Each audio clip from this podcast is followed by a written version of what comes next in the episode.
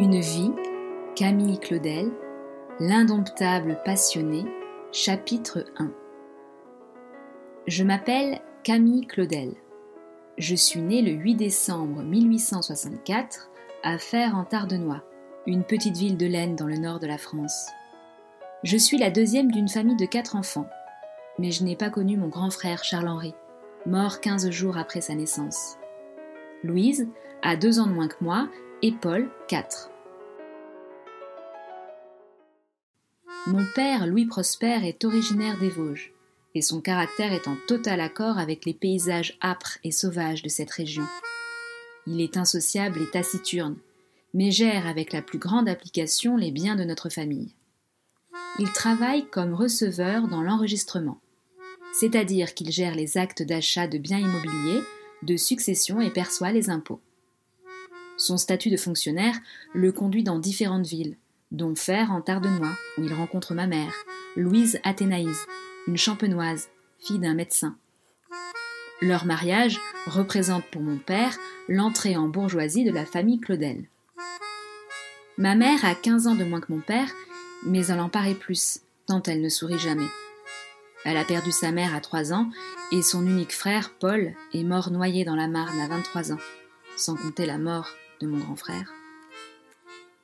Pour oublier ses peines, ma mère passe ses journées à repriser des vêtements, cuisiner ou aller à la messe. Jamais elle ne nous embrasse, nous, ses enfants. Je ne m'entends pas bien avec elle. Elle me réprimande chaque fois que je reviens de mes expéditions, les mains et les pieds maculés de terre.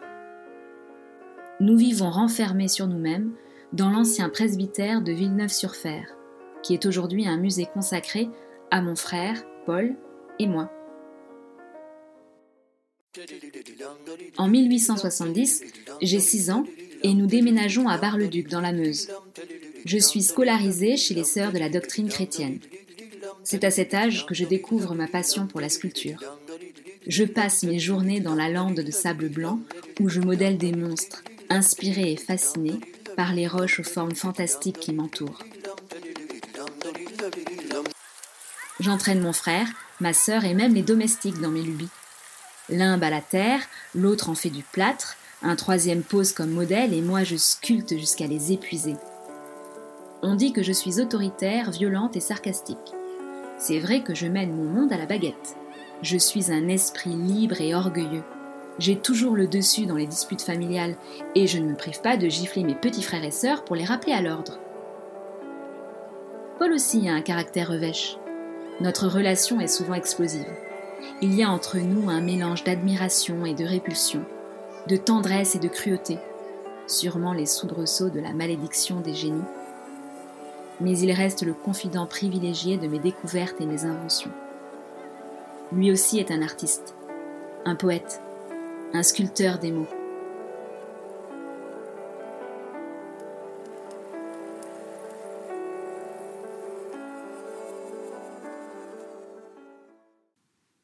En 1876, j'ai 12 ans et nous déménageons à Nogent-sur-Seine, toujours dans l'est de la France, où mon père est nommé conservateur des hypothèques.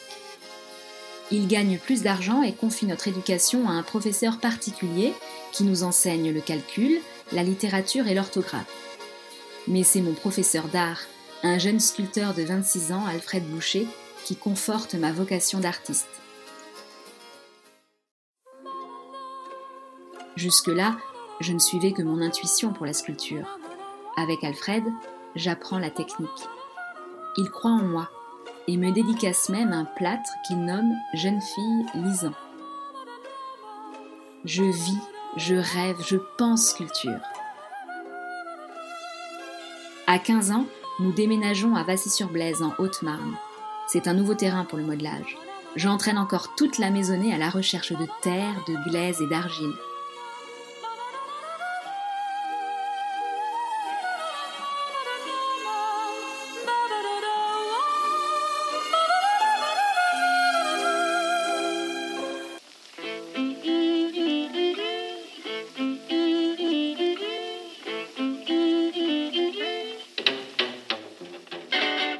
En 1881, j'ai 17 ans et je réussis à convaincre toute la famille de nous installer à Paris, la ville des artistes. La famille se scinde. Nous nous installons boulevard Montparnasse avec ma mère, Paul et Louise, tandis que mon père reste dans la Marne. J'investis la chambre de notre fidèle domestique, Eugénie, pour en faire mon atelier. La pauvre se retrouve reléguée dans une soupente et finit par quitter notre famille. Contrairement à ma mère, mon père m'encourage dans ma vocation. Il voit un artiste en chacun de ses enfants. Il me paie des cours de sculpture, à Louise des cours de piano et veut faire de Paul un futur normalien. Je suis inscrite à l'Académie Colarossi. Je remarque que je ne suis pas la seule femme à vouloir devenir sculptrice, mais aucune n'a mon ambition. Je rencontre Hélène Berthaud avec qui je fonde l'Union des femmes peintres et sculpteurs. C'est une artiste reconnue dans le milieu, assez militante. Elle se bat depuis longtemps pour que les femmes puissent entrer à l'école des beaux-arts. À cette époque, les filles n'ont pas d'autre solution que d'engager un professeur ou de fréquenter une des nombreuses écoles privées qui fleurissent alors dans la capitale, où elles payent le double du tarif appliqué aux hommes. Il faudra attendre 1897 pour que la vénérable institution des beaux-arts nous ouvre ses portes. Je me plais dans mon école, où je côtoie des Anglais, des Américains, des Japonais. Nous avons notre propre atelier, où nous nous retrouvons pour dessiner d'après modèles vivants, et les professeurs passent une fois par semaine pour corriger nos travaux et nous donner quelques conseils. Je profite aussi de la vie culturelle parisienne et visite régulièrement les musées. Je m'inspire des statues gréco-romaines pour faire mes plâtres. Cette année-là, je réalise ma première œuvre signée, La vieille Hélène. C'est une autre de nos domestiques, Victoire, qui a servi de modèle. Il s'agit d'un buste en terre cuite représentant le visage d'une vieille femme. Ses lèvres sont rentrées, son menton saillant. Je n'ai épargné aucun défaut. Je veux modeler la vérité. Les plis du front, les commissures des lèvres, les yeux marqués, la peau du cou relâchée. J'ai trouvé mon domaine de recherche, les marques du temps sur nos corps. En 1882, j'ai 18 ans et nous déménageons dans le 6e arrondissement de Paris. À quelques numéros de ma rue, je trouve un atelier que je partage avec deux artistes anglaises, Emily Fawcett et Amy Singer. Mon mentor, Alfred Boucher, qui s'est installé à Paris depuis quelques années, accepte de surveiller nos travaux. Il me présente au directeur de l'école des beaux-arts, Paul Dubois. Frappé par mes modèles, il me lance. Vous avez pris des leçons avec Monsieur Rodin Qui ça? Je n'ai jamais entendu parler de cet homme. Pourtant, c'est une référence dans le milieu, et il est promis à un brillant avenir, surtout depuis que l'État lui a commandé la porte de l'enfer pour le futur musée des arts décoratifs. Je ne tarde pas à le rencontrer. Alfred ayant obtenu une bourse pour aller étudier à Florence, il demande à son ami Auguste Rodin de le remplacer à l'atelier. Bien qu'il soit très pris, il accepte la proposition il est tout de suite intrigué par notre atelier qui n'a pas l'aspect industriel et froid de ceux que l'on trouve à Paris. Notre atelier est notre refuge artistique, il doit être chaleureux. J'y ai fait alors installer un piano et aménager un salon pour les amis de passage. Mais cela ne veut pas dire que nous ne travaillons pas. Au contraire, je dirige l'atelier d'une main de fer. Auguste me trouve parfois cruel avec mes modèles. Il dit à un de ses amis que j'ai la méchanceté raffinée d'un civilisé et la fourberie d'un sauvage mais je ne me vexe pas. Auguste est généreux et patient dans son enseignement. À ses côtés, j'affine mon sens de l'observation. Il ne cesse de nous répéter que quand on suit la nature, on obtient tout. Et nous ne cédons pas à la facilité.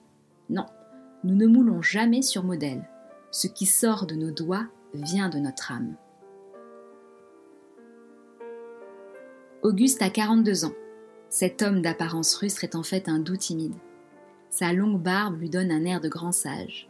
Il a toujours les sourcils froncés comme s'il pouvait voir l'avenir. Mais ce que j'aime le plus chez lui, ce sont ses mains. Elles sont larges et affinées. Elles sont un monde et font le monde. Je les vois s'enfoncer délicatement dans la glaise et en faire surgir un visage, un torse, un bras, un pied en un rien de temps. En 1883, j'ai 19 ans j'ai été retenue pour exposer au Salon des artistes français. Sur 1147 sculpteurs, 100 seulement sont des femmes. je présente le buste de Madame B. C'est un moment très important dans la vie artistique, car c'est là que l'État choisit ses futures commandes. Quand on me demande mes influences, je me réclame d'Alfred Boucher, Paul Dubois et bien sûr Auguste Rodin. La même année, je fais la connaissance de Jessie Lipscomb, que nous logeons dans notre petit appartement parisien. Elle est sculptrice comme moi et a suivi des cours à la prestigieuse Sled School de Londres. Nous sommes inséparables. Nous allons ensemble dessiner au Muséum d'histoire naturelle et au Louvre.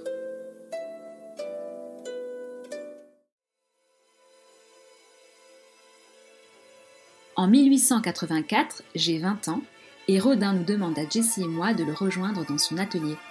Il a reçu une commande et il doit engager du personnel. Nous pénétrons fièrement dans le sanctuaire de la rue de l'Université, où trône la porte de l'enfer, un buste de Victor Hugo et des milliers de figurines en plâtre. Nous sommes intégrés à une équipe d'hommes besogneux, constituée de praticiens, mouleurs et modèles. Je me fais une petite place dans un coin de l'atelier. Le travail est ingrat. Je passe mes journées à pétrir la terre, puis tailler des mains et des pieds anonymes, pour qu'à la fin, seul Rodin appose sa signature. Je ne suis plus une artiste, mais une ouvrière. Je dois apprendre à façonner à la manière de Rodin. Il n'y a plus rien qui sort de mon âme. Mais je m'accroche. C'est un passage obligé dans la carrière d'un artiste. Je me montre déterminée, prête à affronter toutes les difficultés. Et Auguste finit par me faire confiance. Il vient me consulter sur tout et je vois bien qu'il n'a Dieu que pour moi. Mon regard bleu foncé le trouble. Je le sais, il me l'a dit. Il a même sculpté mon visage. Un visage juvénile et pensif qui regarde droit devant. Il a su capter cette absence qui me tourmente et me tourmentera toute ma vie. Rodin vit depuis 20 ans avec Rose Beuret, une couturière qui est sa première muse. Désormais, elle est surtout celle qui prend soin de ses moules en son absence, qui ménage le foyer, s'occupe de son père malade, qui fait patienter les médecins quand Rodin n'a pas assez d'argent, c'est-à-dire tout le temps. Mais je succombe à mon tour à cet amoureux éperdu. Il est tout pour moi, et je suis tout pour lui. Son élève, son modèle, son assistante, son inspiratrice, sa compagne, sa confidente, son amante. Nous sommes tellement complémentaires qu'on ne sait plus qui inspire l'autre nos mains se confondent. Certains exemplaires de la sculpture La tête de rieur portent tantôt ma signature, tantôt celle de Rodin. Et quand la thématique du couple envahit nos œuvres, les gens commencent à se douter de notre liaison. L'éternel printemps, puis la Danaïde de Rodin expose au grand jour ses obsessions.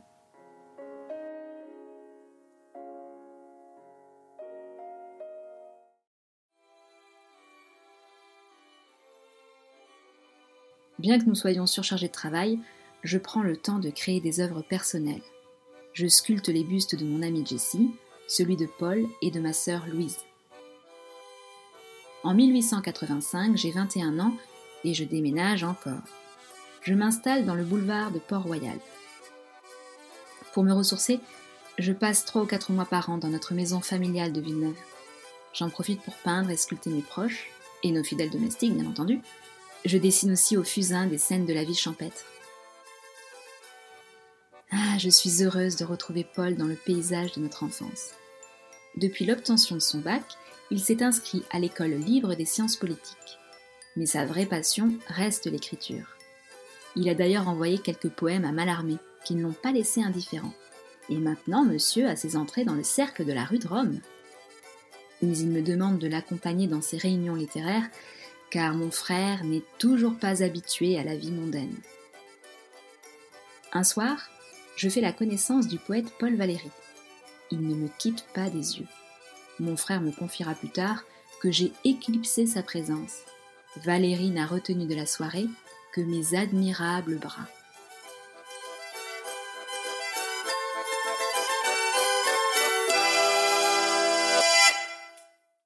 En 1886, j'ai 22 ans et je vais exposer une de mes sculptures, le Giganti, à la Royal Academy de Londres. C'est l'occasion d'entreprendre mon premier voyage. Direction l'Angleterre dans la maison familiale de Jessie à Peterborough. Je demande à Paul de m'accompagner. Comme moi, il est animé par ce désir permanent de partir loin. Je veux surtout prendre un peu mes distances avec Auguste, qui est de plus en plus envahissant. Mais le rusé me suit en prétextant qu'un de ses élèves l'a invité à Londres. Il me supplie de le rejoindre, mais je ne réponds pas à ses invitations. Il envoie même des lettres à Jessie demandant d'intercéder en sa faveur. Je visite From, Bath, Wells, Bristol et l'île de White. Ce voyage me permet de retrouver la complicité enfantine qui nous lie, Paul et moi. Nous nous promenons, nous nous baignons. Quand Paul écrit, je dessine les pêcheurs de l'île. Il me confie sa récente découverte de la foi. je ne peux m'empêcher de me moquer de lui. Je me suis coupée de l'église depuis bien longtemps. Je hais cette institution misogyne qui, sous prétexte d'appliquer la parole de Dieu, commet parfois les pires perversions. Paul semble blessé, mais pas autant que lorsqu'il découvre ma liaison avec Auguste. Ah ben, Rodin continue de m'envoyer des lettres pressantes. Il a décidé de nous attendre, mon frère et moi, à la sortie du bateau. Son attitude frôle le harcèlement. Et je ne marche pas dans son jeu quand il se fait passer pour un pauvre homme malade et fatigué. Ah, je suis sûre que vous avez encore fait des excès de nourriture dans vos maudits dîners avec le maudit monde que je déteste, qui vous prend votre temps et votre santé et ne vous donne rien en retour, lui dis-je. Mais j'aime Auguste. Follement. Il semblerait que lui aussi. Mais alors pourquoi ne m'accorde-t-il pas plus de constance et surtout d'exclusivité? Il a beau m'envoyer les courriers les plus enflammés, toute mon âme t'appartient, dans quelle ivresse je vis quand je suis auprès de toi? Mais ce ne sont que des mots. C'est comme ces promesses de mariage. puisque ces déclarations ne me font aucun effet, il rédige ce contrat. Pour l'avenir et à partir d'aujourd'hui, 12 octobre 1886, je ne tiendrai pour mon élève que mademoiselle Claudel, et je la protégerai seule par tous les moyens que j'aurai à ma disposition. Soit.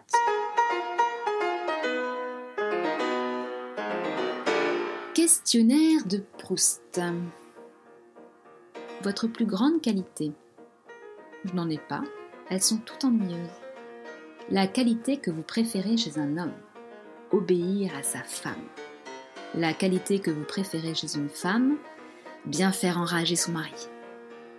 Votre occupation préférée Ne rien faire. Votre principal trait de caractère Le caprice et l'inconstance. Votre rêve de bonheur Épouser le général boulanger. Quel serait votre plus grand malheur?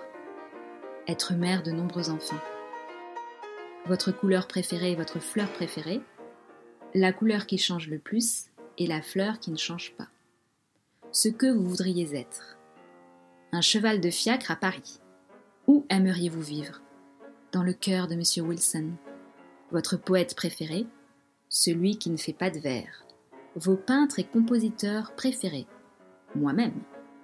Votre héros préféré dans la vie réelle? Pranzini ou Troupman, au choix. Votre héroïne préférée dans la vie réelle? Louise Michel. Votre héros de fiction préféré? Richard III. Votre héroïne de fiction préférée, Lady Macbeth. Votre nourriture et boisson préférée, la cuisine de Merlati, l'amour et l'eau fraîche.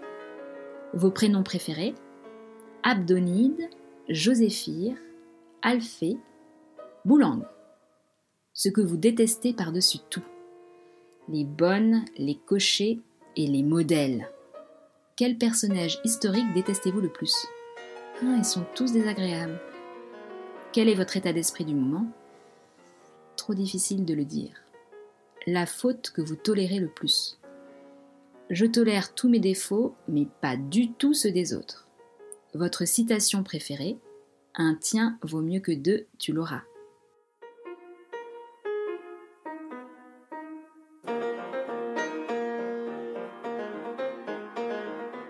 Une vie, Camille Claudel, fin du chapitre 1 L'indomptable passionné.